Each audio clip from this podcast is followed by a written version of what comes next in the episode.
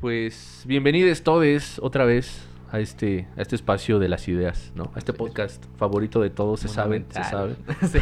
Súper popular, güey. Sí, güey. eh. Pu- Puta, güey. Vamos a reventar números. Sí, estamos en ¿qué? top 7, ¿no? De Spotify. y. ¿Cómo estás, Si a, Marco? si a los que estaban en primer lugar ya los tumbaron, güey. Ya es un chingo. ¿Quién- güey. yo- yo nunca he visto quién está eh, Eh, o sea, en. México generalmente está creativo de cosas y la, la cotorriza. No mames. Y, y no sé si estamos de la Unión- ¿Cómo se llama el que tiene Franco Escamilla, güey? Este Creo que es desde la, desde la silla, una mamada así, güey. Es que Eh, tiene un eh, chingo de programas ese men, güey. pues, se dedica ya a eso, güey. Sí, güey. Chevato adicto al dinero. Entonces, esos son los que están. Ah, y leyendas legendarias, güey. Ah, mira, esos güeyes todavía les veo otro pedo, pero la cotorriza raza. Bueno, cada quien. Eh, sí. Para hacerlos tan, tan. Yo me inspiré en la cotorriza para proponer. Para este pedo. Sí. Yo quiero ser. Es lobo, ¿no? Ah, no mames, güey. quieres ser el lobo? Sí, güey. es pues que le nadie quiere ser Ricardo, güey. Sí. Chis basura. Perdón, güey, te, te, te, te interrumpí, güey. No, no, no, está en bien. Es que estaba pensando, dije, ¿quiénes serán esos güeyes? güey. No, pues, ¿cómo estás, güey? Chido, güey. ¿Todo Chido. chido? Sí. pues, Esperamos que día de ustedes también. O- Hoy estamos grabando en un día poco común. Sí, nos vemos un Poco poquito más golpeados, es por lo mismo. ¿no? Exacto, sí, ya, ya entrada la semana. No hay descanso. Pero, pero es bueno, porque significa que para cuando esclavo. salga este capítulo va a estar mucho más fresco el tema, güey. Sí, tengo las, las manos así para... Ay, para que ustedes ¿Qué, puedan güey? ¿Qué tus vernos. manos?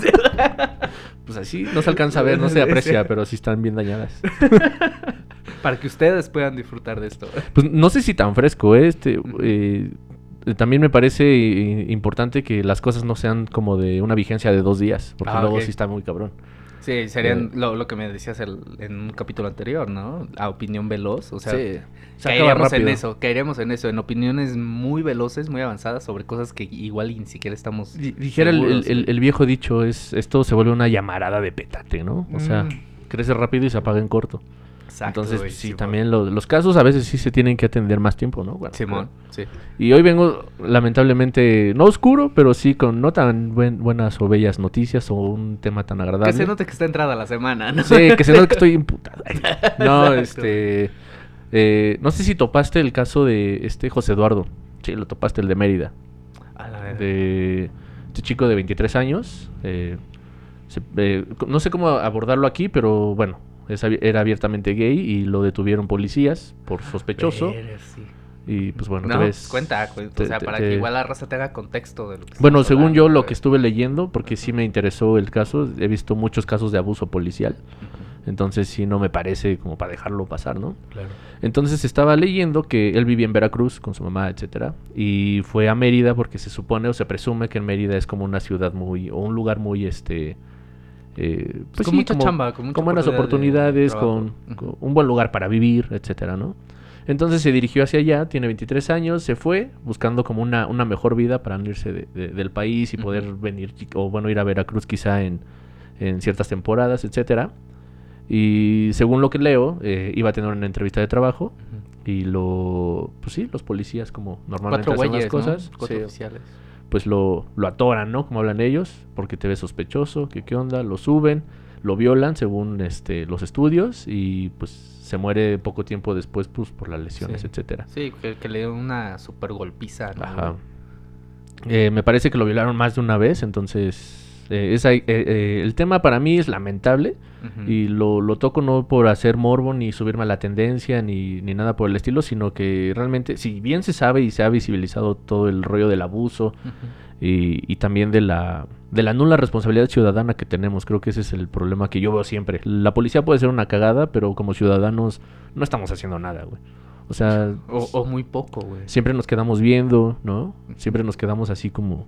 Y nuestra mejor manera de interactuar con estos problemas es linchando a alguien sin saber.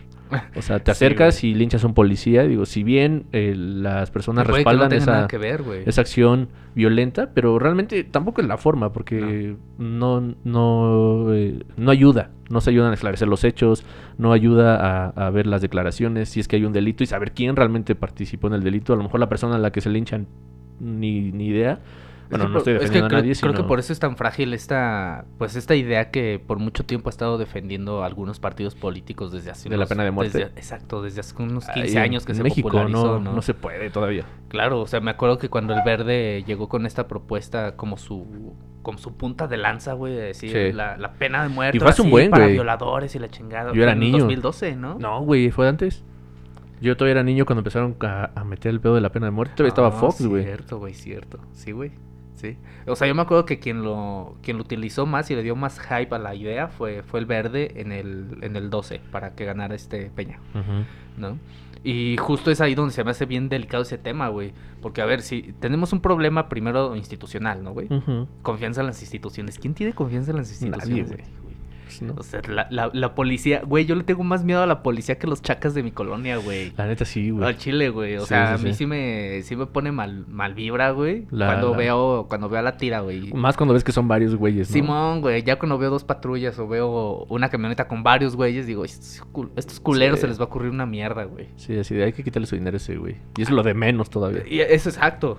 O sea, eso es lo de menos, güey. O sea, ¿qué, qué es lo más relajado que me ha pasado a mí? Que me paren nomás porque me veo sospechoso para que me revisen las cosas y ya. Y me dejen Sí. ir, güey. Bueno, al menos No, hasta- y además tengan ahora. el descaro, güey, de decirme, ¿no crees que es por cómo te ves? Ah, chinga tu Ah, madre, güey. Como si no fuera por eso, güey. Le hubieras No escupido en la cara, güey. Sí, no es por tu apariencia. Ay. Y, a- y aparte tenemos el otro pedo, ¿no? De, de que sí tenemos algunas leyes que son un poquito ambiguas, güey. Pues sí, no, bueno, siempre la normatividad creo que queda rezagada de acuerdo a la emerg- bueno, a lo emergente que es la sociedad. Siempre la normatividad va un paso atrás de En este caso no sé si tú me sigas, güey. Pero yo me acuerdo que uno de los libros que más me, me marcaron y me volaron la cabeza mientras estaba en la facultad es el de una, una nueva teoría de la justicia de John Rawls.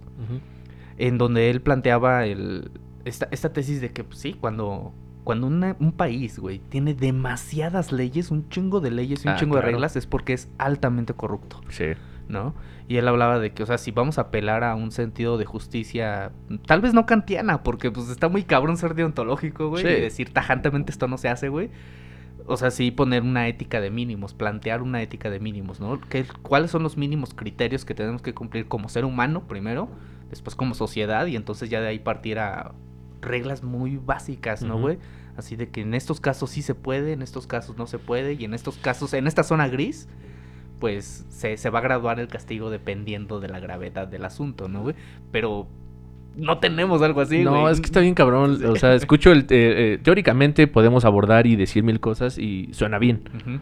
Pero yo sí estoy muy desesperanzado en ese sentido. Al menos en México y Latinoamérica sí veo como cosas bien...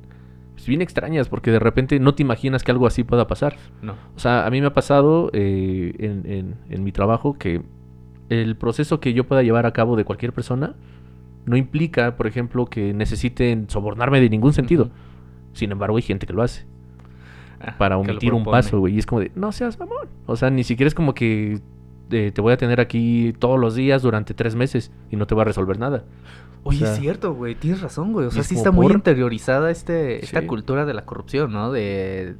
O sea, asumimos, Sí. asumimos que el servidor público que nos está haciendo el trámite probablemente quiera un chesquito o algo Ajá. para. O un dinerín, ¿no? Es para, güey, pues, para pues, acelerar el pedo, güey, cuando simplemente tienes que hacer el papeleo. jodido, güey. Sí estoy, pero no quiero dinero, güey. Sí, güey. O Quiero sea, una gallina. Yo me acuerdo que cuando le estaba ayudando con- a mi mamá con unos trámites, un desmadrillo, güey. Ella incluso, ella tenía esta idea así como de tengo que agradecerle. Y yo Ah, así claro. como de, a ver, ma, no, Sí, no, no, aguanta. No, tienes que agradecerle, al contrario. Si te cachan tú llevándole algo, güey, por, por, por agradecerlo lo que sea, a ese güey lo- se lo van a joder, ese güey se lo van a chingar, sí. lo van a tachar de corrupto. Y él está haciendo su chamba, güey. Sí. Nada más está haciendo su chamba, ¿no, güey? De hecho, la- la- el, eh, es que creo que lo que dices es tal cual. Me, me ha pasado mil veces el, el agradecimiento y es como, no. O sea, creo que también ser servidor público necesitas tener un mínimo de vocación, ¿no? De servicio, etcétera. Entonces, estar como atento de las personas, atento a este rollo. Y el rollo del agradecimiento es solamente, como lo hemos hablado mil veces, a veces tratar bien a alguien implica esto. Que pensemos que están haciendo un plus cuando realmente así debería ser todo el mundo, ¿no? Claro, o sea, O es lo mínimo que uno un- esperaría de ellos, ¿no? Que, que creo que también pasa tanto con los políticos, por ejemplo, cuando hacen estas inauguraciones de, Mm. de obras y la chingada. O sea, güey, te hacen un evento porque pintaron tu calle, güey, pintaron las líneas en tu calle, güey. Sí, güey. Y eso es una pendejada, güey, ¿sabes? Y creo que estamos tan relacionados con este culto a las personalidades Sí, que sí. incluso parece que también lo, a, a los medios de comunicación, algunos, les piden celebrar lo- los buenos aciertos de las, de las fuerzas policiales y de todas estas, estas instituciones, güey. Y es como de, ¿cómo? O sea, ¿le, tengo que aplaudir por hacer su trabajo? Sí, claro. Por, por hacer lo que, para lo que él se rentó. O sea, no quiero sonar culero, ¿no, güey? Yo sé que es un trabajo muy arriesgado el que ellos hacen, la- Sí. la policía, güey. Pero tampoco es como que nos estemos ahogando en paz, güey. No, O no, sea, no, no. O sea, tampoco la, estamos pasando tan increíble, güey. No, y la Y ver- este, y este caso, perdón, güey, este caso que pones en la mesa, güey, lo, lo pone de, de facto, güey. O sea, Sí. no solo no están haciendo un buen trabajo, están No. haciendo totalmente lo contrario a su trabajo. Exacto, no están No. haciendo su chamba. E- Es que sí me ponen a pensar, o sea, eh, güey, o sea, un vato de 23 años buscando trabajar. eh, suena estúpido, pero a veces hasta el crimen organizado te cuida más. Entonces es como de qué rollo, ¿no? Y no estoy legitimando eso, sino No. me refiero que eh, lamentablemente en México he tenido la fortuna o, o la mala suerte de también ver otros ambientes que no están tan chidos, pero te generan una certidumbre mayor, ¿no? Por ejemplo, Ajá. el rollo de las plazas peleadas en, en lugares pues un poco más apartados y marginados, donde la gente respeta a estas personas. Unos por miedo y otros porque sí se portan chido con la gente, ¿no? Según. Que dinero, que una escuela, que aquí, que allá, ¿no? Cosa que el gobierno no hace. Entonces, ver el, el caso de esta... De, de- de José Eduardo, sí, a mí sí me pone a pensar que sigue, güey. O sea, te suben una Es que no patrulla, seguro, te güey. golpean, te violan y, y ya estás detenido según después por presión social. Y eso se agradece, creo que eso está bien.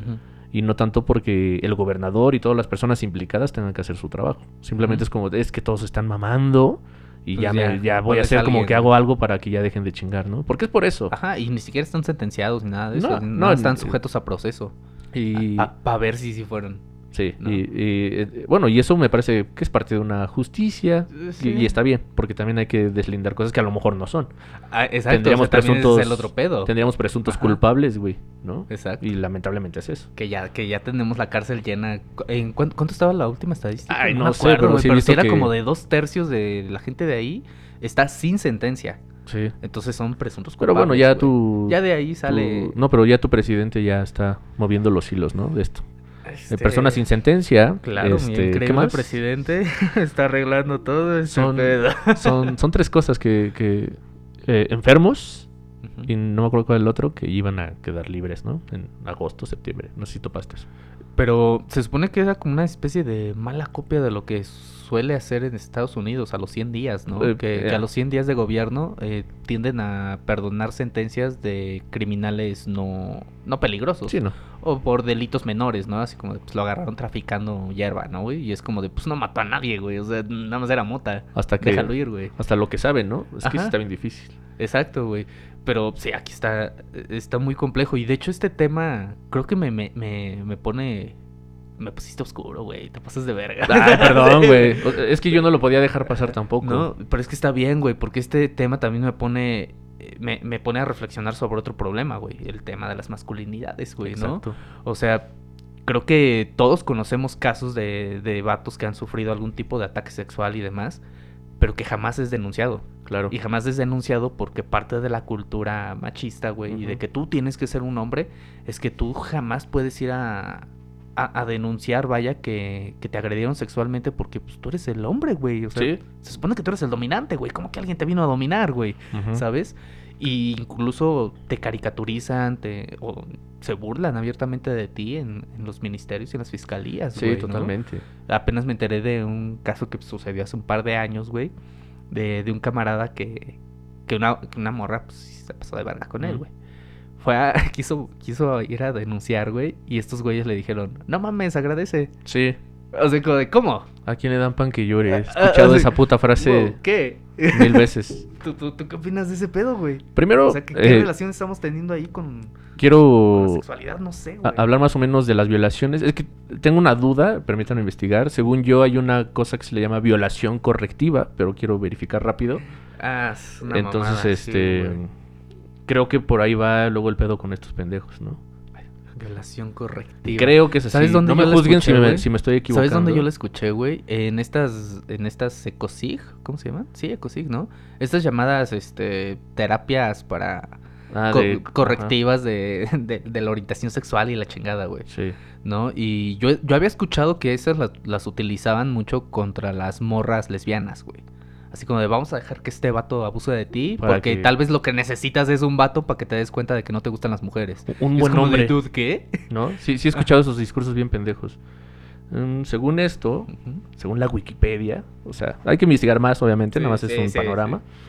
Eh, violación correctiva es un crimen de odio que se refiere a la violación de personas lesbianas, gays, bisexuales y transgénero, ¿no? O personas percibidas como tal, a menudo familiares, con el supuesto fin, pues, de cambiar la orientación sexual, identidad o expresión de género de la víctima, ¿no? Más o menos yo me he dado cuenta, eh, re- relacionarlo un poquito con los crímenes de las personas que, por ejemplo, de la zona roja, de aquí de Toluca. Ah, eh, no, ¿Sí zona roja le dicen? Eh, donde hay trabajadoras sexuales, mujeres trans, pero eh, hay muchos delitos de, la- de cuando las asesinan, es eso, de muchos vatos que están como con su rollo transfóbico y homofóbico y etcétera, para corregir, de, ah, bueno, si vas a ser así, pues te voy a violar para que sepas qué, no sé. O sea, no, no hay un argumento para fundamentar Ajá. esta mierda, ¿no? Entonces, eh, considero que a lo mejor estos eh, imbéciles piensan de una manera similar, con una actitud estúpida, vulgar, corriente y, y- y salvaje, eh, reparar a una persona, ¿no? Si ya eres diferente, pues vas a hacerlo con provecho.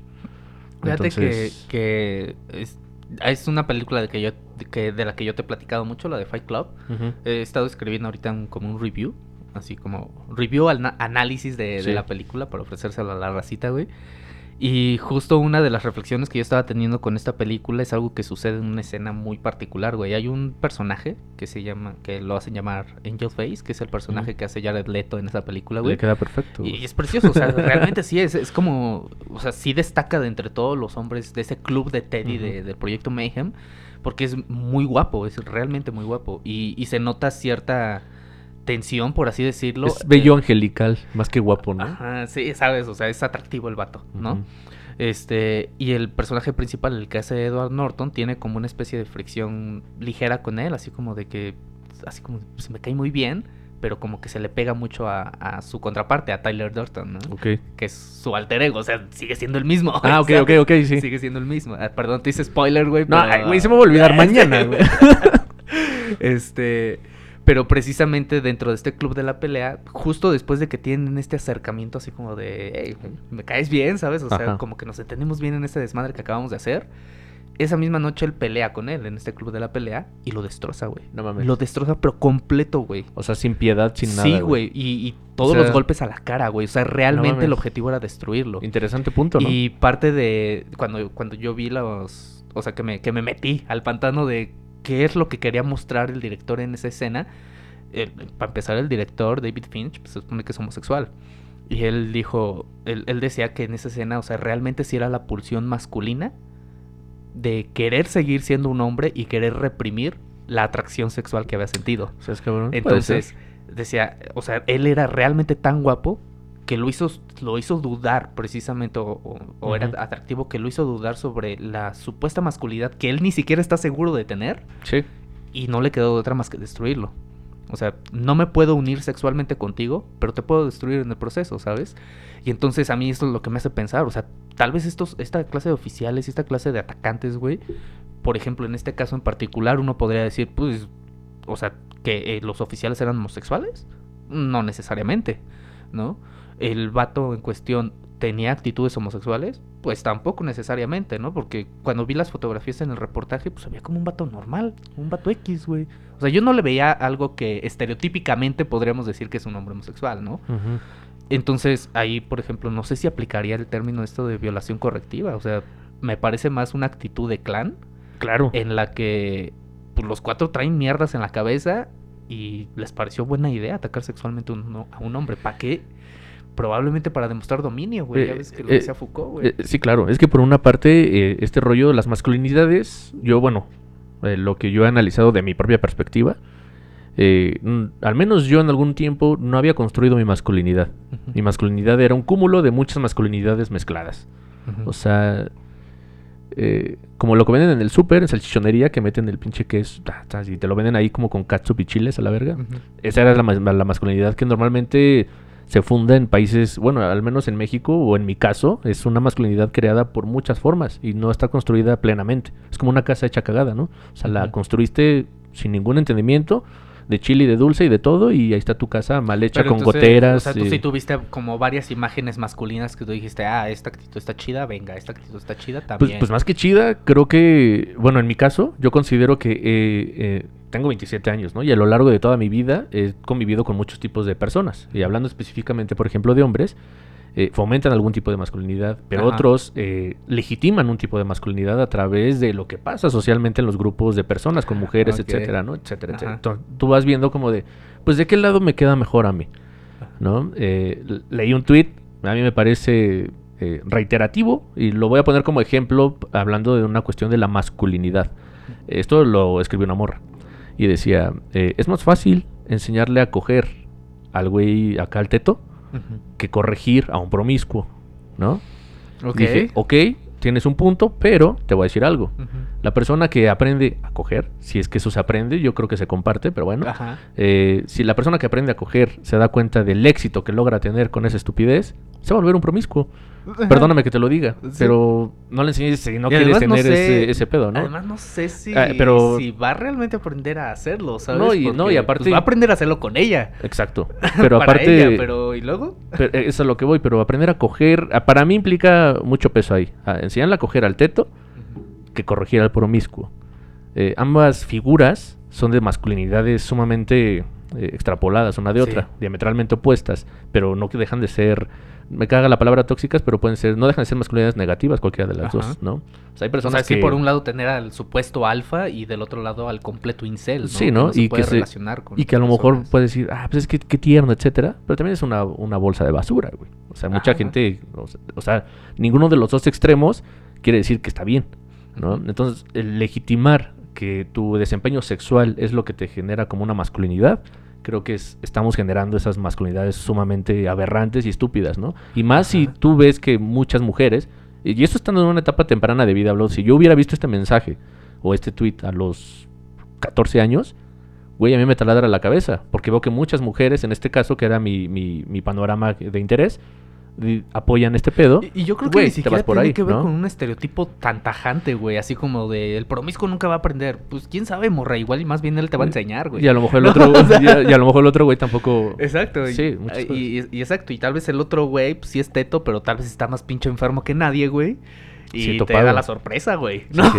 Sea, Sí he topado muchas enfermedades ahí bien raras. eh, enfermedades, o sea, no enfermedades, sino eh, que de repente te hagan una propuesta extraña, un, ¿no? un- asunto mental de las personas que digo, a la verga, ¿no? Y es que es ahí donde entra, por ejemplo, un, un dilema superhumano, me parece, güey, el que planteaba Schopenhauer, el de Mm. el dilema del erizo, güey. Y es que es ahí donde te preguntas, o sea, tenemos estos dos, estas dos este, estereotipos, ¿no? O arquetipos de cuáles serían las masculinidades en sus extremos, ¿no, güey? Pero ahí podríamos jugar con el dilema del erizo, güey. O sea, al momento de tú relacionarte con otras personas, pues tienes que ceder, güey. Y tienes que asumir que va a existir algo de dolor en cualquier tipo de relación. Claro. Que, que te, que, porque en cuanto te conectas, pues te vuelves vulnerable, güey. Claro, te Ya domesticas. Sí, ya, ya saben algo, un poquito más de ti. Exacto, te domestican, como decía el libro del Principito, ¿no, güey? Totalmente. Simón, güey. Entonces, pero también al mismo tiempo tú tienes la necesidad de ser un individuo y de verte caracterizado y ser diferente del otro, tu ¿no, autenticidad y desmarcarte de los Y demás. es, y es ahí donde empieza este pedo del dilema, o sea, qué tanto me acerco y qué tanto me alejo, güey. Por ejemplo, en ese tweet que, del que tú me hablas, güey, pues ahí sería cuestionar a la morra, ¿no? O sea, o sea tú, tú lo vas a educar, pero para satisfacerte a ti.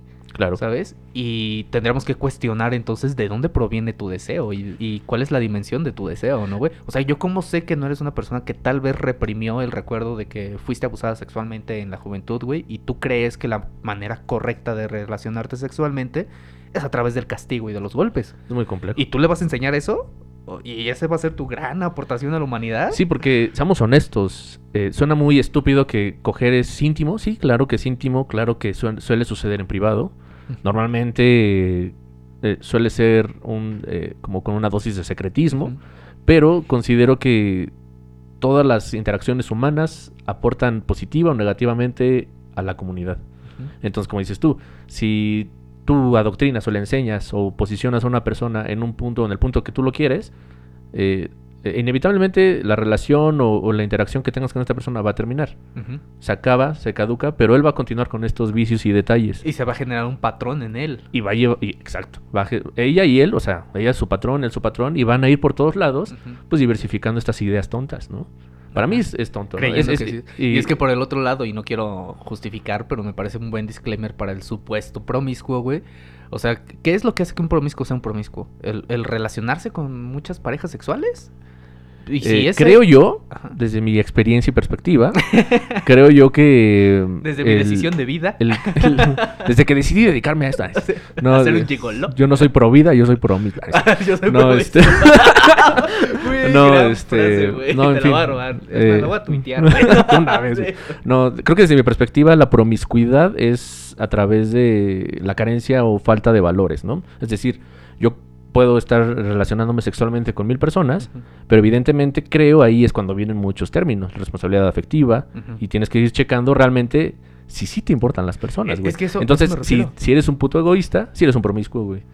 Y No, o egoísta sea, en el sentido no sexual por- del por- placer, Ajá. sino egoísta en el sentido emocional de las personas. Claro, güey. Eso sí Claro. eres un promiscuo, güey, porque eres un ojete. Diablo, soy un promiscuo. Entonces, Sí, este, güey. muchos van a decir, verga, yo también. Es que, es que ¿no? esto te iba a decir, güey. O sea, si, si por ejemplo, eh, la categoría de promiscuidad solamente se reduce al, a las relaciones o al número de relaciones sexuales que tienes. Yo creo que pues, al número, ¿no? Yo creo que es a, la forma de cómo las, re- eh, Eh, la- cómo o las sea, la desconexión, tú, tú hablas, ¿no, güey? Más que la desconexión, la mm, creo que la falta de, de interacción, o sea, sí, creo que es más o menos lo mismo, pero, ¿cómo te diré? De, de acuerdos con las personas. Sol- solemos minimizar mucho el hablar antes con una persona antes de, de tener relaciones sexuales. Como que, ay, pinche vato intenso o teto, pinche vato pendejo. Me preguntó, güey, ¿cómo crees? Pues llegas y me Güey, coges y ya, güey. pregunto, güey. Porque un hombre llega y coge, un hombre no llega y pregunta.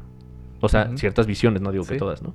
Güey, Entonces- el, el chiste este que hace South Park con los, con los PC, güey, con lo- las personas políticamente correctas, güey. De que tienen una fraternidad, güey, todos cogen, o sea, se empedan, todos cogen esa noche, güey.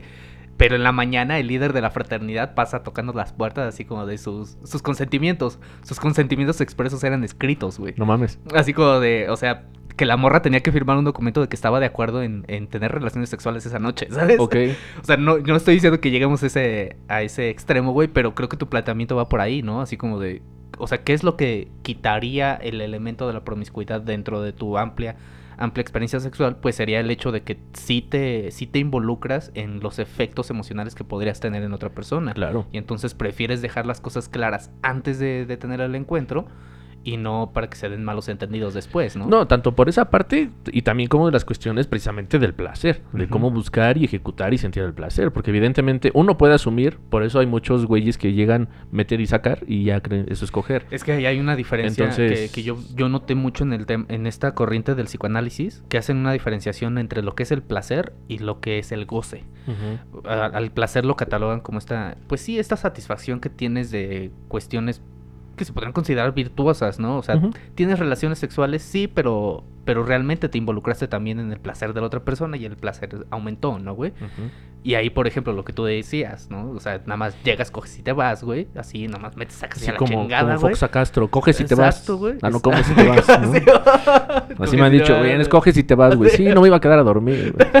No me gusta cucharear, güey. Este, o sea, justo, justo llegas al otro extremo, ¿no? En el otro extremo es donde el psicoanálisis habla del goce. O sea, que el goce es toda aquel satisfacción que llegas a obtener, pero de acciones que tú mismo sabes que no son correctas o que Mm, estás haciendo ok. el daño de alguien más. Entiendo Y creo que se conecta perfecto ahí con el, con el tema con el que abriste, güey.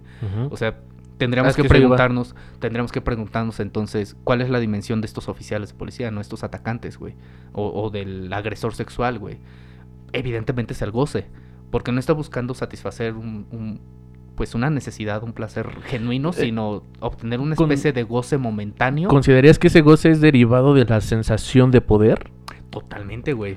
O Totalmente. sea, o sea, es que de hecho... a y eso del se sometimiento. ¿no? Sí, a eso se refiere el goce. A que, por ejemplo, que las relaciones, por ejemplo, sadomasoquistas estarían más, más allegadas al goce que al placer en sí mismo. Ok. Porque, por ejemplo, ¿no? Y lo hemos dicho muchas veces, el placer ni siquiera viene de la acción en sí, sino de la percepción de la acción, ¿no?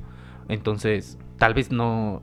O sea, por ejemplo... Lo platicábamos en- la otra vez. Ajá, en la relación sadomasoquista podríamos decir, o sea, tal vez una nalgadita, este, o sea, un juego, sí, un poquito de Hay rudeza cosas muy simbólicas. aumenta el placer, pero ya cuando tu placer depende de que le metas una putiza a la persona que tienes enfrente, güey. Está cabrón. O sea, y, y que la persona esté esperando ese nivel de dolor para Verga, sentir es este, que sí. el goce. O sea, es eso, es, es goce, porque no, no te está generando realmente Claro. eh, algo sano, güey, Y, a- ¿sabes? y hasta el momento, eh, la palabra que creo que siempre decimos que es la clave, que es el eh, pues, consensuado y todo esto. Pero creo que tiene muchos vacíos a la vez, porque digo, bueno, en esta Sí, cuestión güey. de la violencia, hay personas, o sea, ambas personas en este juego del que tú acabas de ejemplificar más o menos, ambas tienen ciertas carencias. ¿no? Evidentemente. Evidentemente uno las a- absorbe de una y otra persona de otra manera. ¿Hasta qué punto es saber saberte consensuado? O sea, saber que es un, un momento de, de ambos, que ambos decidieron que así fuera, y no es un aprovechamiento de cualquiera de las dos partes de las carencias que tiene el otro. Claro. Y eso que yo estoy accediendo, ¿no? Entonces, el punto es, eh, es eh, quería retomar un poquito de lo que hablabas de, de la masculinidad de estos, de estos oficiales, cómo se construye. Yo, hablando desde mi perspectiva, no puedo hablar de otro hombre porque pues, no los conozco. Eh, yo hablo eso, ¿no? Creo que se construye una... eh, no se construye, eh, absorbes una masculinidad de, de chile y de dulce y de todo, ¿no? Por eso ahí me he topado con grandes frases que una vez me la dijeron y suena fatal. Que es este. Eres, eres un gran hombre, pero no eres una gran pareja. ¿No? Ajá, sí. o sea, sí, podrás ser un gran sí. padre, pero no un gran esposo. Podrás ser un gran esposo, pero no un gran padre. Y plaza bla, también bla, bla, bla. en otras esferas, ¿no? O sea, Ajá. puede ser un gran deportista, pero un pésimo entrenador. Sí. Puede ser un excelente empleado, pero un pésimo jefe, güey. Sí, ¿no? totalmente. Entonces, sí, tienes Eh, razón, güey. Hay eh, zonas grises ahí, güey. Entonces veo a estas personas que no construyen su masculinidad porque yo soy consciente de mi masculinidad realmente, pues no hace mucho, hace, te empiezas a dar cuenta, bueno, yo me empecé a dar cuenta como hace a mis 24, 23 años, y evidentemente todavía de un cúmulo de, de, de, de- de 10 años de venir pensando en pendejadas, dices, pues qué onda, ¿no? Es momento de, de- de repensarte, pero evidentemente no es como de que, ay, ya amanecí con una nueva masculinidad, ya voy a ejecutarla como si, como si nada. Pues, esto creo que es un hábito y tiene que ser una constancia. No es, no llegas a un punto. Así de hecho, es. te mueres de sin hecho, llegar. De hecho, yo, o sea, lo relaciono mucho con la plática que tuvimos la semana pasada con esta Beth, que, que hablábamos sobre esta pedagogía, güey, del cómo fuimos educados, güey, Ah. ¿no? Y justo, o sea, creo que también, o sea, imagínate, güey, juega tantito nuestra genética, ¿no? Si venimos de una línea genética en la que todos son violentos, pues somos propensos a la violencia. No significa que debamos ser violentos, ¿no? Claro. Somos propensos, ¿no?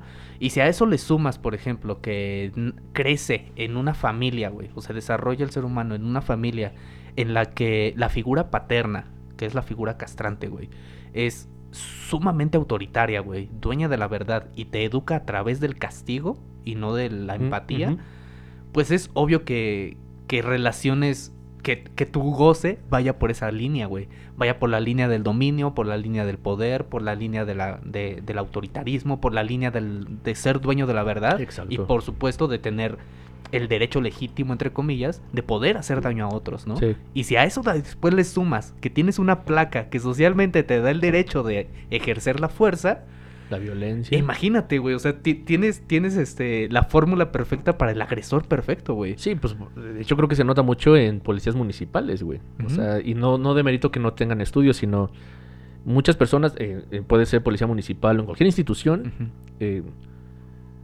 tú dale cierto poder a una persona que nunca ha tenido nada en la vida Pierde la cabeza. y eso y ese poder aunque ni siquiera sea grande, aunque sea, nada más domine su manzana o, o su casa.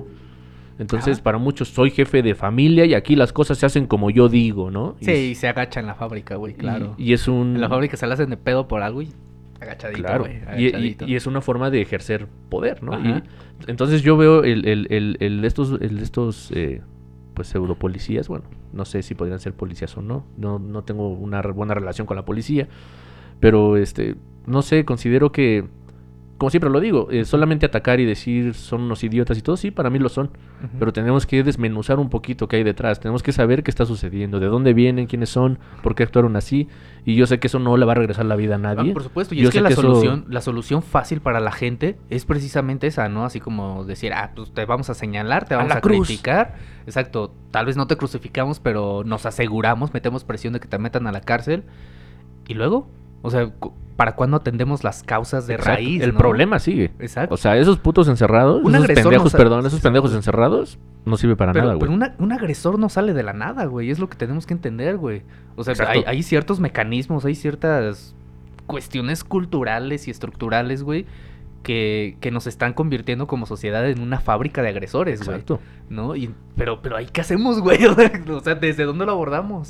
Por eso más o menos lo estábamos desmenuzando de Ajá. yo como eh, entendí mi masculinidad, la estoy entendiendo, la estoy eh, pues no limando para volverme una persona dócil, que era lo, que platicamos la otra vez en, ¿en qué? ¿En cuál fue? Eh, somos machos. Eh, Porque justo. somos muy machos. No, no, no es para volverte dócil, ni mucho menos una persona blanda. ¿En, en qué sentido me refiero? En un sentido, en un sentido sistemático, ¿no? De Claro. que llegue alguien y abuse de ti y tú tengas que estar eh, plenamente dócil y plenamente... No, me refiero que eh, lo que decía del cúmulo de masculinidades que yo absorbí, que las personas absorben, mujeres y hombres y personas en general, eh, no tenemos la conciencia de observarlo, ¿no? Y yo creo que suena muy estúpido, quizá, porque mucha gente dice, la educación no es el camino, pero considero que es parte del camino Sí, sí, o no sí todo es el un camino, importante, pero es parte del camino. Entonces, ¿cómo eh, no frenar, pero sí reducir estos impactos? Pues implica desde muchos sentidos. Este es como el rollo que hablaban la otra vez, transdisciplinario, multidisciplinario y bla, bla, bla. Oye, pero hay una tesis ahí muy bien interesante que yo he leído al respecto, güey. Que cada vez me convence un poquito más, pero también tengo, o sea, piso el freno, güey, cuando, Sí, cuando bueno. me meto en Sí. esa... No, no hay que dejarse ir con una sola esas cosa. tesis, ¿no? güey, ajá. Eh, por ejemplo, que parte... Todos sabemos que los que muchos de los conflictos ideológicos tienen sus raíces en, en la estructura, ¿no? En los problemas económicos. Y creo que aquí ya hemos hablado ampliamente sobre pues las desigualdades y que estas también generan Sí. ciertos hábitos de consumo, de cultura y demás, güey. Pero me, me topé con una tesis que, en la que hablan eh, que tal vez podríamos empezar a resolver muchos de estos problemas si empezamos a desmantelar la familia nuclear. O sea, Hola, Marx. hola, mi mamá ya no es mi mamá. O sea, no, o sea, es que el planteamiento es este, güey. Considero que sí.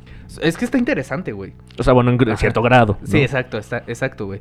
Está interesante porque hablan de que, por ejemplo, si, si tú delegas la educación a la comunidad, entonces el, el sujeto en cuestión, el niño en cuestión, va a ser educado realmente dentro de los valores De la generales. De la, exacto, de Lo- la los cuales normalmente son horribles, güey.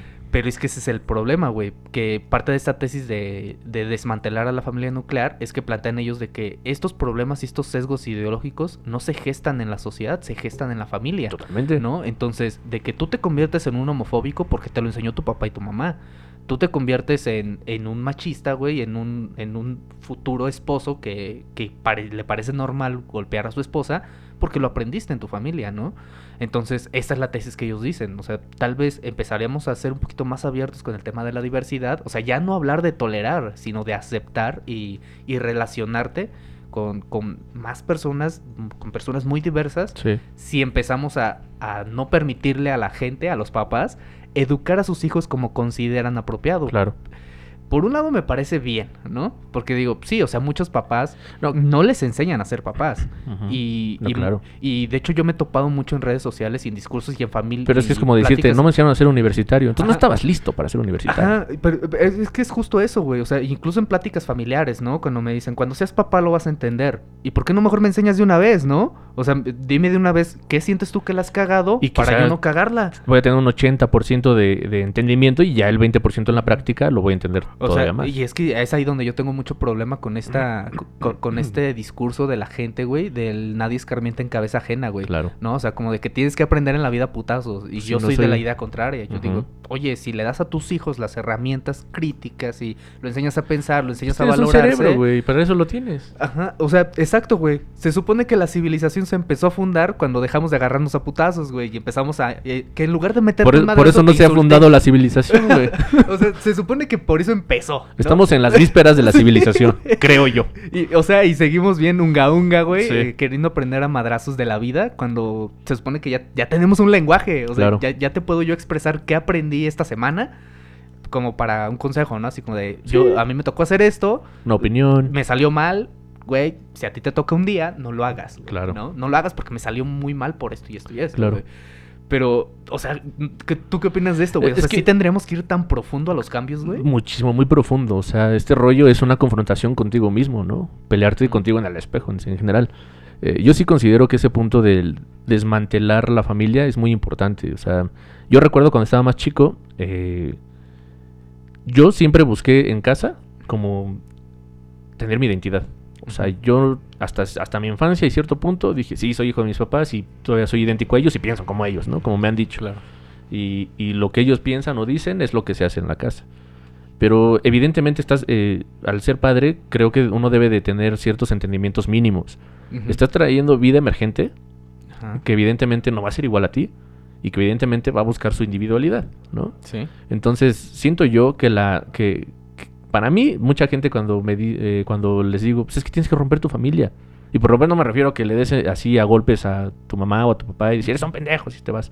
Simplemente tienes que romper con ciertos valores tradicionales. Ajá. Es Y sano, por, tradicionales me refiero que, por ejemplo, si aquí la tradición en la casa es que pues, no voy a aceptar aquí ningún pinche homosexual, rompe ese valor tradicional, porque es un valor tradicional. O sea, Ajá, se ha construido y se ha no- legitimado. Exacto, no, no, no estamos diciendo sea homosexual para ir en contra de tus papás. No, no, y si estamos quieres- diciendo, o sea, tú relacionate con personas de esa comunidad.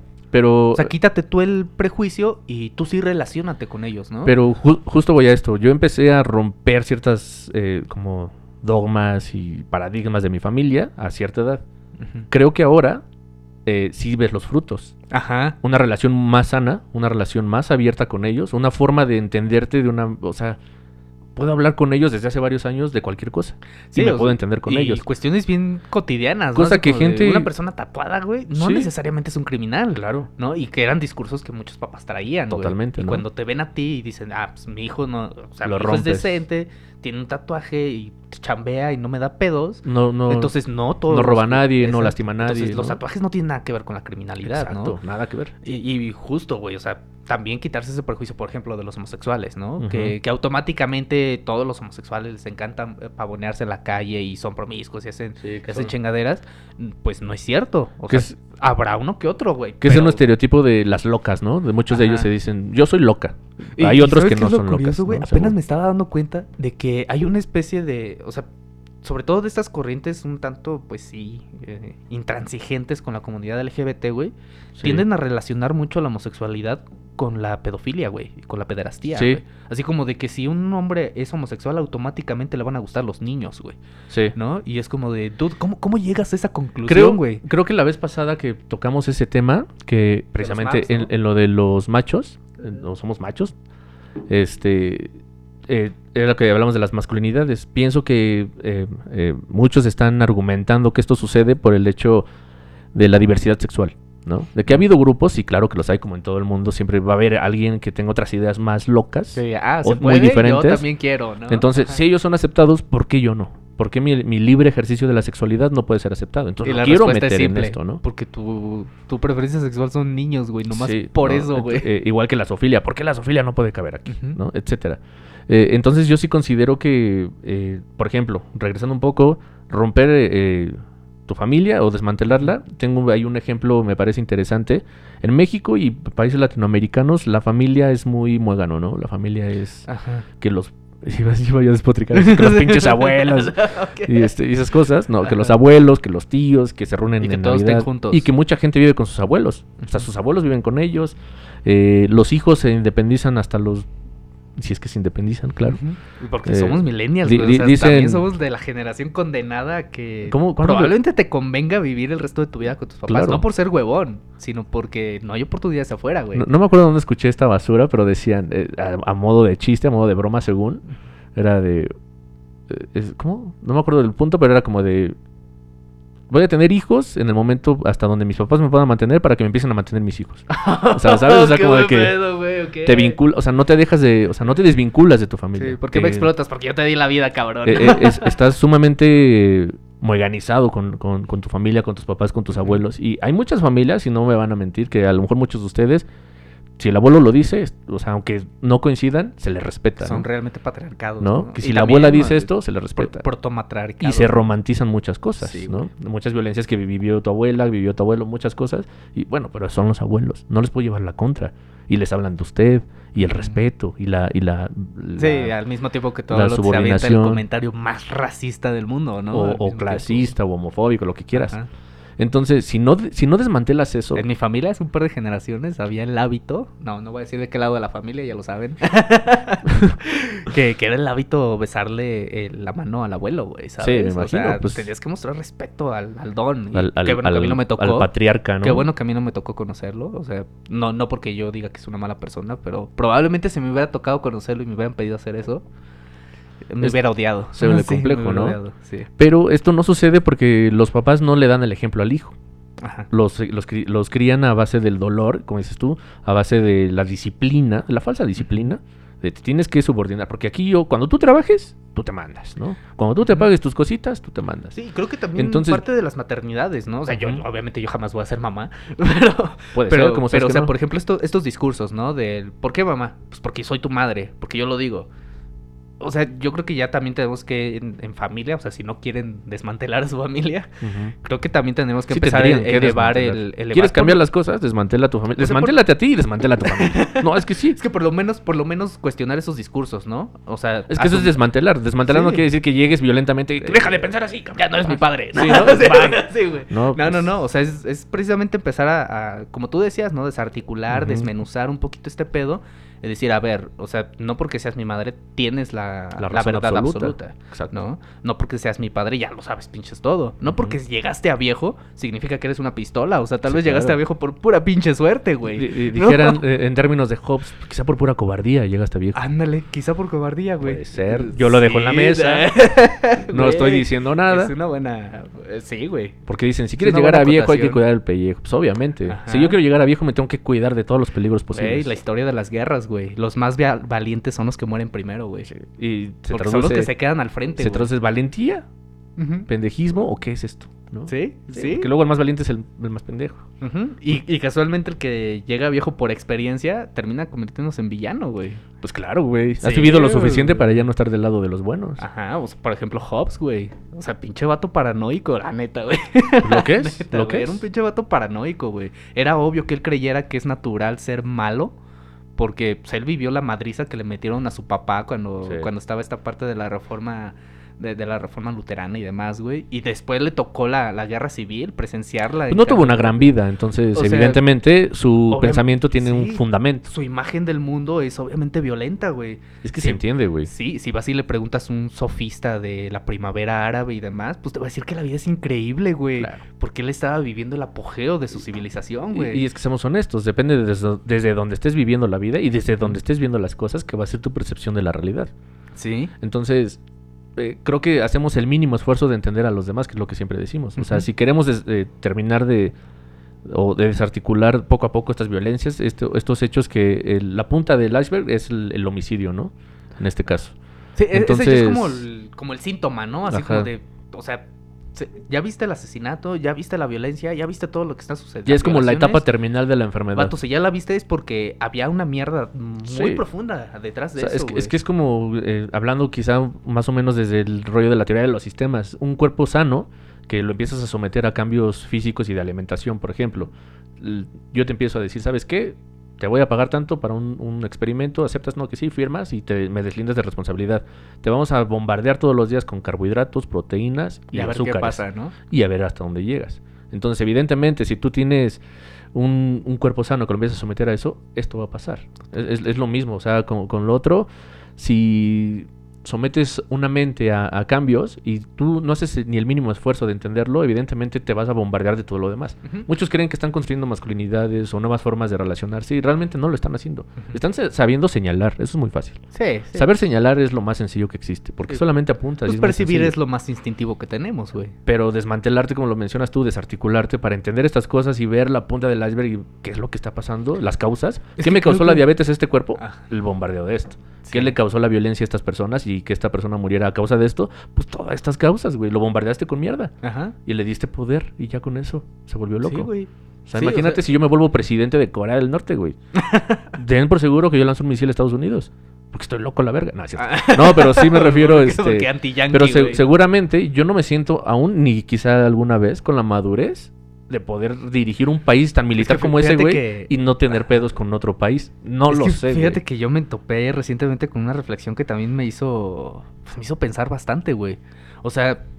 Y no, esto no es de esta generación, es de chingos de generaciones atrás, principalmente aquellas que se consideran conservadoras, güey. Sí. ¿no? Que, o sea, realmente no son adultos, güey, nunca maduraron. No. O sea, son realmente niños, niños que vivían en una estructura em, autoritaria, sí, pero también de proveedor. O sea, tu papá es el que te castiga, pero también es el que te provee todo lo que necesitas, ¿no? O tu mamá, según sea el caso, ¿no?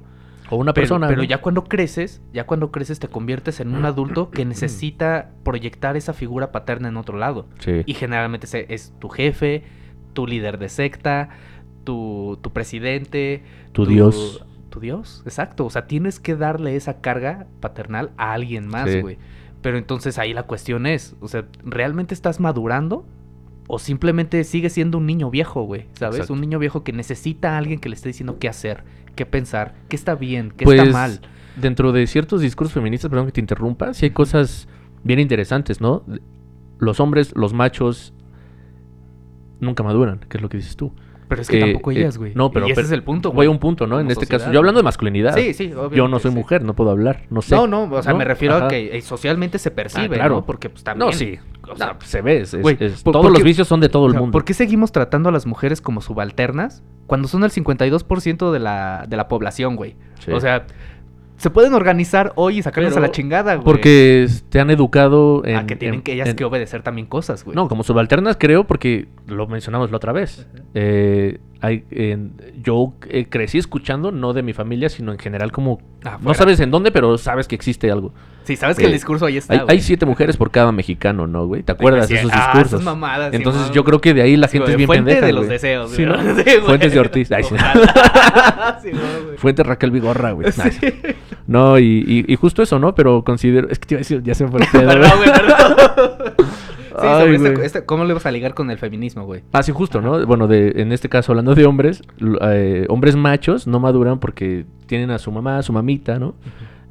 Y salen de casa de mamá para casarse y tener otra mamá. Por eso hay muchos Sí. videos exitosísimos en TikTok viendo la masculinidad infantil de un pendejo. ¿Sí? Entonces, perdonen. Tomás. Pero, exacto, pero es la realidad, güey. Es eso. O sea, Pero- la realidad es esa. sí, pero ¿por qué? Porque razón, son muéganos, güey. La familia no Sí. se desmanteló como debe de ser. A ver, mamá, Yo y de si hecho me siento muy un- huevudito para ponerme pedo según y para coger y ser un cabrón y lo que tú quieras que eso es tu masculinidad, pues también tienes lo- Pero no se puede preparar una torta al cabrón, de ¿no? hacer de subsistir por tu propio medio, Ujú. eh, tener tú obviamente tu casa rentada o comprada lo que quieras, lo que puedas, obviamente.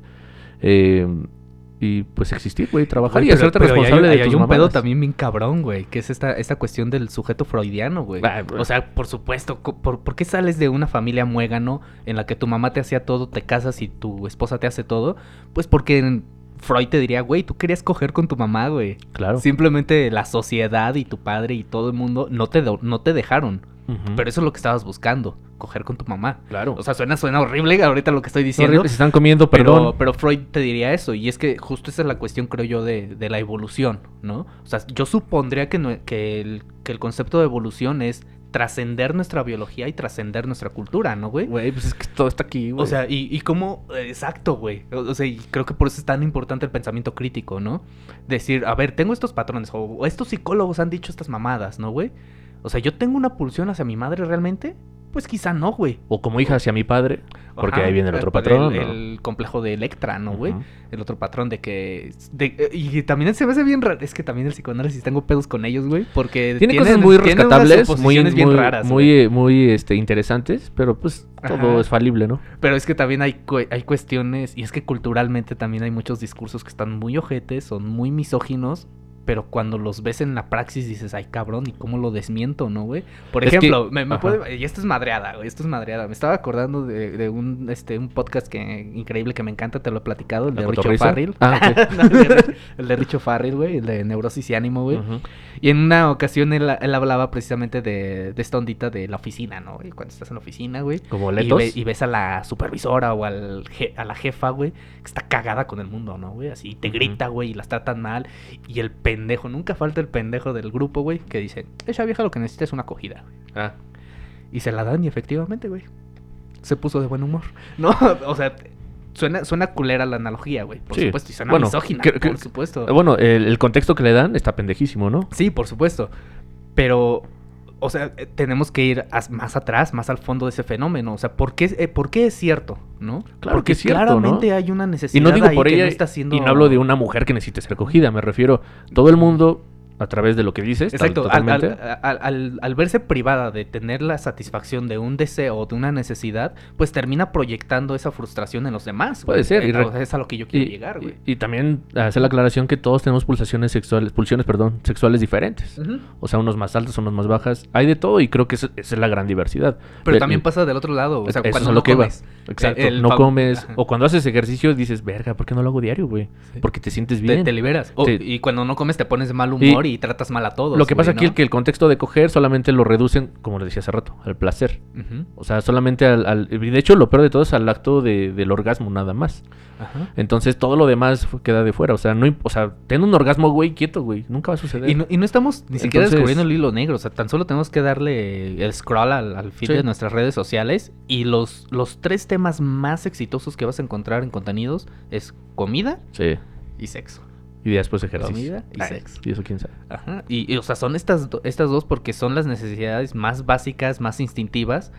Y creo que el hecho de que sean también los contenidos más exitosos nos dice mucho de nosotros, güey. De hecho, en los grandes libros de negociación te lo, te lo Ah, enseñan. güey, güey, Satisface un placer o dale un placer a una persona con la que vas a, a- a tener algún tipo de negociación y verás la una diferencia. necesidad. Ajá, Te invito a comer, güey, para platicarte este pedo. Después de que ya comió y le platicas algo, la persona ya piensa diferente. Sí, generalmente ya está más relajado, Eh, más receptiva. Sí, ya es como de, pues ya comí, disfruté. Los sentidos, es que somos seres sensoriales, evidentemente. Entonces no podemos engañar al cuerpo con, a no ser que eh, tengas un pedo de paranoia y obviamente te pones a pensar todo antes de hacerlo. Claro, claro. que- que, Entonces- ahí es donde también entra la ansiedad, ¿no, güey? Claro. Que la ansiedad, o sea, si, si a mí me pidieran definirla en pocas palabras, yo diría que la ansiedad surge de esta necesidad y casi paranoia que surge, güey, del querer ser complaciente con los demás. O sea, querer ser lo que los demás quieren que seas. Sí. Ahí, pues, obviamente. Es que es como un sometimiento, ¿no? Ajá. Y, y es que ahí, por ejemplo, del otro lado, yo asocio mucho a la depresión con la necesidad de, más bien, el choque de la realidad de que tú no estás siendo lo que tú crees ser. O sea, como que es más para adentro, güey, ¿no? Como el requisito del ser algo, ¿no? Ajá, o sea, exacto, güey. Y es Cumplir que, con, con algo que no sabes. y es que justo en una sociedad, pues, capitalista, aunque me digan que soy anticapitalista, o sea, en una sociedad capitalista del consumo y del cansancio, pues, ¿cómo no vas a estar despersonalizado? y cómo no vas a buscar figuras paternas? y cómo no vas a buscar tener tu impacto en el mundo a través de la violencia? Gurús motivacionales, ¿no? Muchas cosas. Es, es que sí, realmente, bueno, volviendo a retomar rápidamente el punto del desmantelamiento, que me parece de lo más importante, no la única forma. Eh, tengo un ejemplo como de, no sé si podría decir geopolítico, ¿no?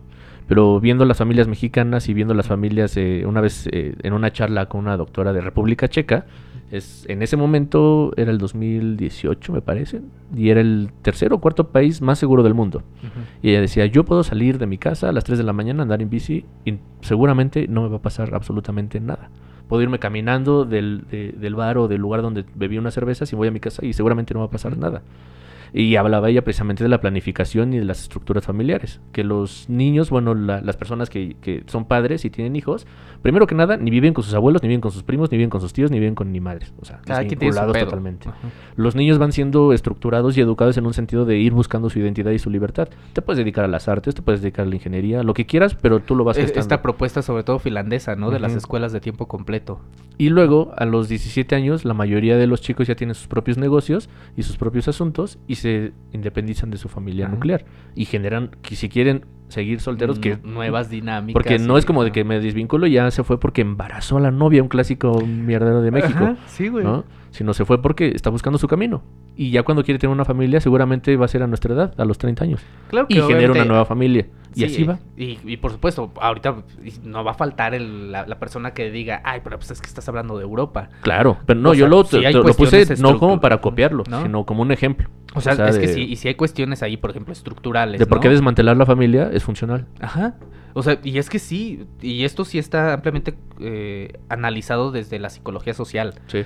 Cuando, una, cuando las personas viven en hacinamiento, cuanto mayor es el hacinamiento y mayor es la obligación de compartir tu espacio con otras personas, más, más se van a propiciar los conflictos, la rispidez. Hola, eh, Ecatepec, Los, ¿no? Sí, Naucalpan. O sea, Municipios en el Estado de México. Vete a ver cuáles son las, las ciudades más peligrosas del mundo. Son casualmente en las que vive la gente más hacinada, güey. Sí. En espacios pequeños, familias grandes, güey. Sí. ¿No? Las favelas, güey, en Brasil, güey. Sí, ¿Cómo claro. viven, güey? Sí, Y, y al mismo tiempo también ahora, ahora es una de las zonas más caras de, de Brasil, güey, para vivir. Porque tienen una vista bonita. O sea, viven de la verga, pero tienen una Oh, vista bonita, güey. ¿Sabes? O sea, también la gentrificación ahí viene a hacer un, Sí. un papel medio retorcido en la sociedad, güey. Y tienes razón, güey. O sea, si de repente en una misma, en un mismo departamento, y yo conozco casos así, güey, viven los abuelos, la, uno, uno de los hijos, uno de los hijos con sus hijos, que uno de ellos ya también ya tuvo un bebé, güey, y se Sí, llevó a la morrita, la Kimberly, o al nombre que le quieran poner, Sí, güey, sí, se la llevó, se la llevó, se la robó. Además, güey, la- abiertamente lo dicen, se la robó de su casa y se la llevó a vivir ahí, güey. Es obvio que van a haber problemas, güey. Claro. Obviamente, güey. Eh, ahorita dijiste una palabra que no me voló la cabeza la palabra, sino el trasfondo, el se la robó. Creo Ajá. que en México estamos muy acostumbrados a evadir las cosas. Sí. Y las evadimos y son Y conductas hablar infantiles. las cosas. Si quieres saber de una persona infantil o de sociedades infantiles, ve sus consumos de alcohol y drogas. Porque no están dispuestos a, a- o no estamos dispuestos a, a- a ver realidades realmente duras, ¿no?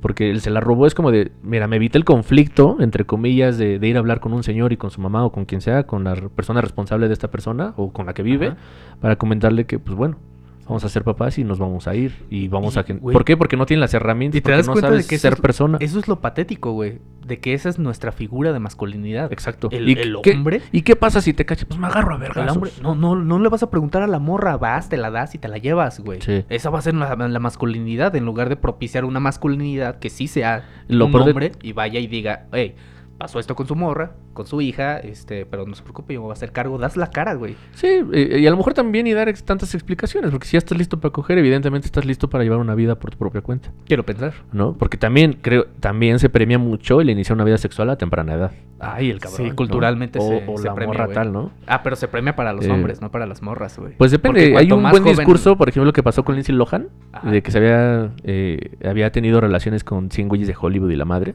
y es súper aplaudida, ¿no? Pero seamos Ah. honestos, güey, su vida tampoco es tan Sí, bella. no romanticemos que, que se siente bien.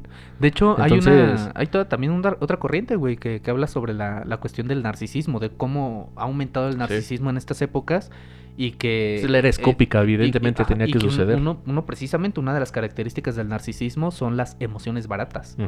O sea, y lo, y lo que tú decías, ¿no? O sea, somos una sociedad que evade, Sí. ¿no? O sea, es preferible ponerte pedo y, y tener la sensación de la tranquilidad que te da el alcohol que solucionar los problemas que te hacen beber, ¿no? Claro. Eh, es más fácil, eh, no sé, eh, agredir violentamente a tu, a tu esposa o a tu ¿O pareja, a una persona? a una persona X, es más fácil agredirla, descargar ahí tu, tu frustración y en lugar de atender las causas de tu frustración, Claro. ¿no? O sea, nos vamos por la emoción barata del momento y por eso tenemos personalidades altamente narcisistas. Claro, güey. y es más fácil tener un podcast súper gracioso que un podcast de crítica o de pensamiento que tú vas Sí, desarrollándolo como aquí. Güey, Eh, ¿cuál- lo que estamos expuestos, Las Marco y yo, probabilidades de creo. monetizar esto tienden a ser bajas precisamente por eso, porque las marcas No, van a y- decir, Esto, estos güeyes están hablando de mierdas, Y, güey. y O hacer popular es lo peor, porque evidentemente tirar la popularidad hablando así, creo que sería eh, interesante si sucede, pero es popular, ¿qué tipo de exacto. popularidad? ¿Quién te va a escuchar? ¿Quién te va a tal? ¿no? ¿Por qué los podcasts más escuchados aquí tienen una dosis de humor alta? ujú. Porque estamos evadiendo realidades que si no las metemos con comedia, nunca nadie las va a querer ver. Ajá. Entonces es bien difícil eh, decirle a un niño las cosas por su nombre y que crezca diciéndole pilín al pene, ¿no? Ajá. Y que luego eh, se vulgaricen los términos y ya luego el pito, la verga, lo que sea. Co- Como lo que sucedió precisamente el año pasado. Y la gente no lo ve mal. Que se reabrieron los casos de, de los abusos sexuales dentro de las escuelas. Ah, O de sea, las 18 escuelas de esta red, ¿te acuerdas? No seas cabrón, güey. ¿Cuántos? cómo lo ¿Siete- hicimos? ¿Siete estados? Hay que evadirlo 18 estados? porque así, pues, son niños y lo van a olvidar. Es que ese es el pedo, güey. O sea, fíjate. Ay, no más. No, es que sí. Es que, o sea, por ejemplo, tenemos estos movimientos que creo que tienen una buena intención, al menos sus, sus, sus allegados o sus simpatizantes tienen una buena intención, lo que son los del Frente Nacional por la Familia, güey. ¿Quién Tienen- sabe, o güey? sea, tienen, me, me refiero, no, no me refiero a sus organizadores, No, no, no. sino sus simpatizantes, creo que tienen una buena intención, ¿no? Que viene desde sus sesgos culturales y demás, güey. Pero, por ejemplo, una de las, de las de los puntos que ellos tanto, tanto defienden es la de no le des educación sexual integral a mis hijos porque me los perviertes, ¿no, güey? Ah. Pero después tenemos este caso, lo, lo que sucedió de estas 18 escuelas, en donde uno de los testimonios de, de una de las víctimas era, obviamente este testimonio ya lo hizo muchos años después de, de su- de- de sufrir su ataque, era que, en primera, que a ella le habían enseñado a, a hablar de su, de su vulva y de su vagina como su galletita, Mm. ese era el mote, y que cuando ella se quejó con su mamá de que la estaban tocando, ella se refería, es que tocan mi galletita, es que me agarran mi galletita, ¿sabes? Y pues la, la mamá pues nunca agarró el pedo, o sea... Pero si le enseñaron Sí, así sí. el nombre a eso, como por qué Eh, es chingados ese es no entenderías? es a lo es el problema, es un cuando- lenguaje que tú Ajá. generaste, ¿no? Cuando, cuando no le enseñas a la gente a decir las cosas por su nombre, pues obviamente van a ser víctimas de muchos otros pedos. Y esto es una reflexión que, que, que topé mucho de, de este Danger AK. No sé si lo topas. Hace, No sé. hace contenido increíble en Canal 11. Es rapero. y- pero es de rap conciencia. Entonces Mm. de eso se trata su programa. Yo escucho en rap violencia. rap violencia. yo nomás puro babo, güey. la pinche verga. cártel a la verga. La verga. no, pues yo también. Sí, sí, no, de hecho casi no escucho ni hip hop ni rap, pero si escucho, escucho esas mamadas. Sí. ¿Ves, güey? ¿Ves? Pues tus pinches sesgos de consumo, güey. Pues es mi catarsis, güey. Para no pegarle a la pared. Pinche narcisista y tus emociones eh, baratas, güey, no. Así se, así se vive. sí, Bienvenido al capitalismo. Pero es que justo, güey, una de las reflexiones que él hacía este güey, dice, es que mucho, mucho del por qué no podemos hacer nada para solucionar nuestro sufrimiento es porque ni siquiera podemos nombrarlo. Ni siquiera sabemos cómo nombrarlo, ¿no? Y es cierto, güey, o sea, la gente y la racita, ¿cómo se va a quejar de lo que les está pasando si ni siquiera entiende lo que les atraviesa, ¿no? Ponte pedo y olvídalo. ¿no? Dale, Es, pues, es que el- de peda. en las rupturas amorosas, güey. Tu amigo a lo mejor dices, a lo mejor tiene buenas intenciones y pues, vamos a ponernos pedos, güey. Ajá. Y no es la forma. Ajá. Te puedes poner pedo de gusto si quieres en algún momento de la vida, ¿no? Pero solucionar un problema a través de la pedez, Y además, eh, y también es lo irónico, güey, dentro de las masculinidades. Vas a decir es, que es tu sí amigo, sirve, es tu mejor amigo, pero, güey, no te puede ver llorar, güey. Claro. O sea, si él te ve tristón, él no te puede ver llorar y te va a decir, mejor vámonos de peda, güey. y, omitamos esto. O, vamos a buscar al otro cabrón y vamos a partirle su Sí, madre, güey. hay que, hay que omitir esto. ¿no? Siempre hay otra cosa que cualquier cosa es, es, es posible para ayudarte, menos escucharte. Claro, todos son culpables menos tú o menos yo. ¿no? Exacto. Y Sí. sí, güey, también está ese pedo, ¿no, güey? Seguramente. Cuando vemos pa' adentro, esto, güey. Sí. Y sí, justo, es que te- lo que te decía, es más fácil señalar que confrontarte contigo mismo y ver la cagada también que eres. Sí, güey. y decir, ver, a lo mejor no es como que te merezcas una violencia, pero dices, pues a lo mejor es una consecuencia de lo que yo estoy haciendo. O sea, no necesariamente me lo merezco karmáticamente, y no, no, sino simplemente pues, te doy un putazo, me lo vas a regresar, seguramente. Y, y creo que eso es lo importante de hablar las cosas abiertamente. O sea, por ejemplo, a- a- yo he tenido racita que últimamente sí me ha invitado que a salir o que vamos a la pedita o cosas así. Y sí me dan ganas. O sea, sí me dan ganas, güey. Pero al mismo tiempo estoy en un mood en el que, el que yo abiertamente les digo, o sea, ¿solo vamos a pistear o vamos a hacer algo más? ¿No? Porque yo estoy ahorita en un mood en el que quiero aprovechar mi tiempo para hacer cosas. O sea, Claro. si quieres que pisteemos, va, pero ¿qué? ¿Vamos a hacer lluvia de ideas? ¿Vamos a No, empujar y- algo? y- y también, este- O, o o hay algo que tú quieras hablar de que necesites hablar, entonces sé que hay un algo más por el cual compartimos esa chela, ¿no? Claro. Por el cual nos ponemos pedos. Pero si es ponerse pedos por ponerse pedos para olvidarse de lo demás, eh, no, gracias. Valer, carnal. valer Yo madre, no, valer madre por valer madre. O sea, es, Sí. es que sí he visto muchas pedas así. Que a veces es necesario, claro. Güey, no, ya no tanto. Darse esa purificación, pero, Creo que a cierta edad ya no. No por la edad, pero sino... llegas a un momento en el que dices, güey. Porque relaciono verse cierta conciencia con cierta edad. Evidentemente no podría pensar lo que pienso ahorita a los 17, güey. Claro. O sea, O sea, porque y, mi, y mi pasa nivel- todo, güey. O sea, yo ahorita de pendejo gasto en un café de Y- Starbucks, güey. claro. Pero, pero jalo a, a ir a un Starbucks si voy a tener una reunión con Claro. alguien. No, No, y evidentemente ejemplo. puedes tener la peda con tus amigos. Primero recordemos que es pandemia y cómo se gestan estas pedas, porque luego, no, todo tranqui, llegan 50 personas, como chinga tu madre, güey. No, Ah, iba a ver a dos amigos y todo Ah, bien. pero hay que quejarnos, o sea, si hay problemas estructurales, si hay problemas institucionales y, y del gobierno, Es culpa por de supuesto, pero es totalmente culpa de esos cabrones de que los hospitales estén saturados. O Sí. sea, güey, tal vez si no hubieras sido esa peda, te hubieras aguantado. O es más, Es- si hubieras hecho tu peda en Zoom, tal vez no te hubieras Y- contagiado, güey. y es que te acabas de dar la razón, ¿no? Yo, yo soy consciente, si vas a salir a pendejear y te contagias, pues tú ya lo sabías. Ajá. O sea, ya lo sabemos. O sea, estar aquí también nos causa un riesgo, ¿no? Y sabemos lo que puede pasar. Eh, pero creo que te das automáticamente la razón, no por el afán de dártela, sino Ajá. en el rollo que decías hace rato de eh, necesitan eh, la figura, ¿no? De presidente, de alguien. Porque a una persona le quitas algo que los guíe, le quitas un semáforo y valen verga. O sea, porque son pendejos, pinches eh, idiotas, ¿no?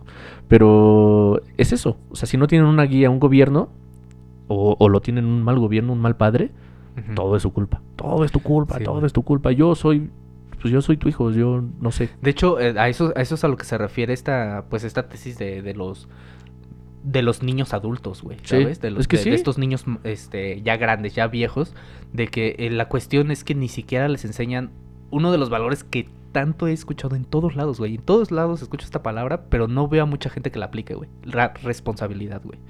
Porque cuando hablan de responsabilidad es tu responsabilidad, es la responsabilidad del Todos, otro menos la mía. pero menos la mía, exacto, güey. Y, y hablaban precisamente de, esto, de todas estas corrientes psicoanalíticas, güey, de que esa es la cuestión de buscar otro padre, güey. Esa es la... la, la- este, es es ese fetiche, güey, de ahí viene, güey. De que es preferible decir, ah, es que sí la cagué en mi vida, la cagué porque, pues, porque él me dijo, porque Cristo decía eso, Sí. porque el presidente me dijo, porque el Papa dice... Porque si el presidente sale sin cubrebocas, yo también. Exacto, Exacto, güey. Porque es preferible darle la responsabilidad a alguien más. Porque pues tú eres pendejo, ¿sabes? O sea, tú eres un ti. niño, yo soy pendejo. A mí díganme qué hacer. Y Sí. si no me dicen qué hacer y, o me dicen muchas cosas que hacer, pues me confundo. Llamen a un adulto. Sí, es que de repente sí sale como de llamen a un adulto para esto, ¿no? Y dices, verga, yo ya soy el adulto, güey. que tú eres aquí". el adulto, Sí, güey. Qué cabrón, ¿no? De repente, o sea, O sí sea, pasa. eres adulto para beber y para coger, pero no eres adulto para hacerte responsable de tus pedos, güey. Sí. Para, para tú de... no puedo, te Sí, chiquito. sí, no, no puedo hacer otra cosa, güey. No puedo ir a trabajar, no, no, no puedo responsabilidad de otras cosas, güey. O sea, esto, esto me, me, me, me, me consume, güey. Di- diría la- ahí sí diría las abuelas, ¿no? Pues, primero aprende a lavarte los calzones, cabrón, no mames. Ño. Ay, no. Por eso está mi mamá, güey, mi futura esposa, ¿no? Porque... Mami, tengo un titi. No seas mamón. Qué basura de un personas, titi, güey. tiene, tiene- tienes pinche gastritis, cabrón, ¿no? ¿Quién sabe por qué? Ay, sí. Pues como mamas, como güey, fumas, ¿no? güey. Sí. Cabrón. No, eh, pero es que ese es el punto, tal cual, Ajá. o sea, sí, ¿no? O sea, suena cagada ahorita, pero Sí, es la realidad, güey. Lo más cagado es que nos da risa y, y creo que también eso Somos es un niños síntoma, grandes, eh, güey. También eso es un síntoma grave. A veces yo relaciono las risas con la aprobación. Normalmente psicológicamente también. Si un niño hace una mamada y todos se ríen, el niño lo va a seguir haciendo. Ajá. Entonces, y de grandes también. Tú ve Que y ponlo a prueba el en un grupo. del salón, ¿no? En un grupo y, y hazlo reír y pues vas a caer bien, güey. Claro. Y estás aprobando Y, cosas. y ahí la cuestión es, ¿qué vas a hacer con ese, Había- con ese estímulo, no, sé si tú topes el nombre del filósofo o son filósofos. Yo la verdad olvido todo.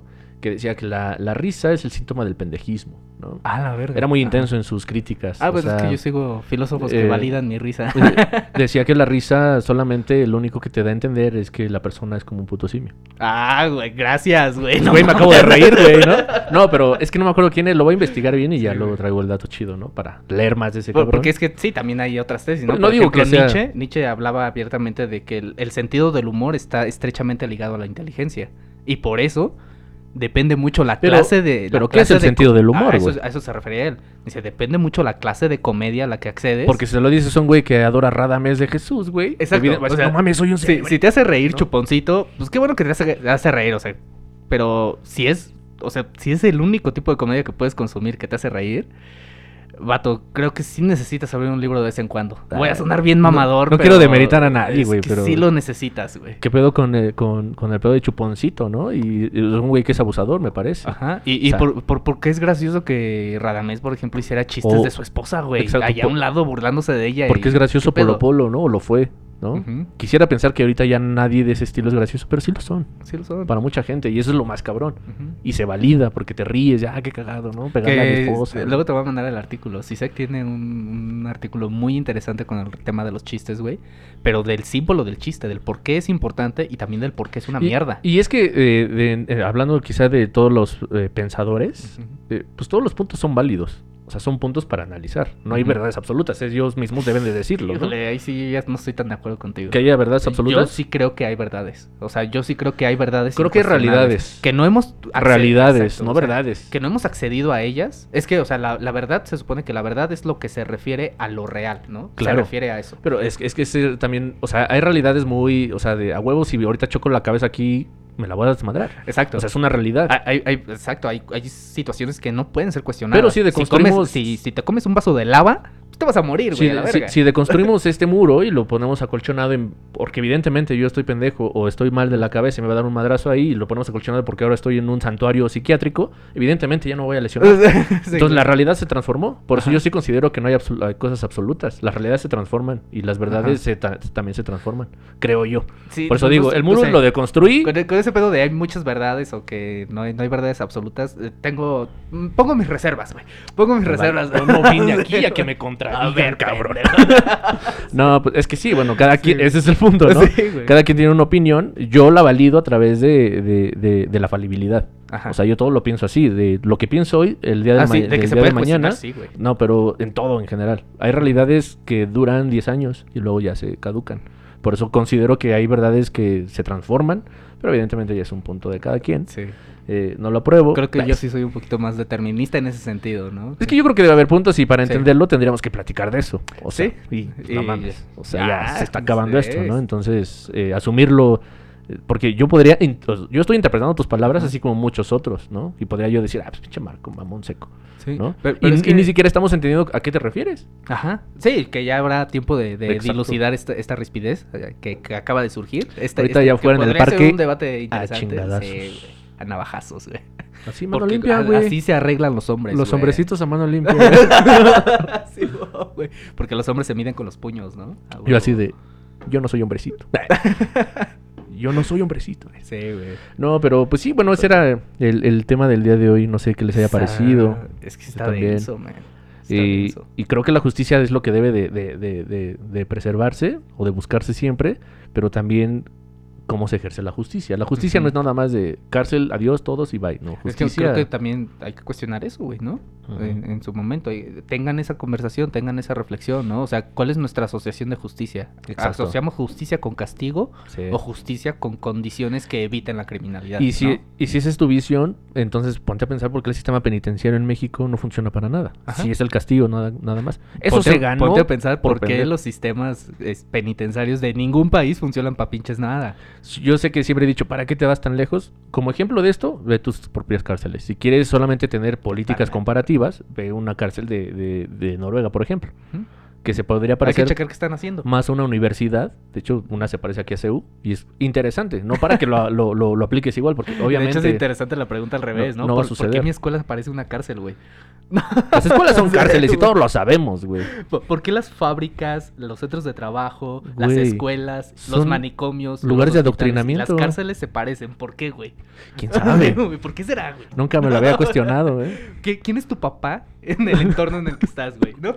Yo diría que este, este ejemplo que acaba de dar, lo piensen, el por qué se parecen todas estas cosas. Sí, y solitos van a ir encontrando respuestas. Ah, sí, güey. Entonces, eso es lo más Ya cool, te ¿no? vas a tener toda una ola de anarquistas. Así Quiero que seas tú mi líder. ¿no? Entonces, Estos ya no serían anarquistas, Mi papá es Trunk, me dijo. No, pero justo eso, ¿no? Tratar de hablar de la justicia y tratar también de desmenuzar un poquito Sí, los casos y las cosas, porque no podemos solamente, como decías hace rato, y, y- y- y- responsabilizar a todos o a otros de lo, de lo nuestro. Y también me parece muy sencillo la actitud de señalar. Sí. Entonces, tómense un tiempo antes de decir estupideces. Por Así nosotros nos, nos tratamos de dar un tiempo, obviamente por la rapidez aquí, seguramente hicimos 50, 50 mil estupideces, pero sí, eh, no sé, privilegiar la, la conversación de eso, Sí. ¿no? Y, y el razonamiento de ello. Híjole. Solo tú, a ti se te ocurre traer estos, esa- temas, esa mierda, Sí, güey. Andaba de buen humor. Pues muchas gracias, bandita. Amamos. perdonen. Sigan, sigan este contenido, denle like, reaccionen, compartan. Los amamos. Hasta luego, muchas gracias.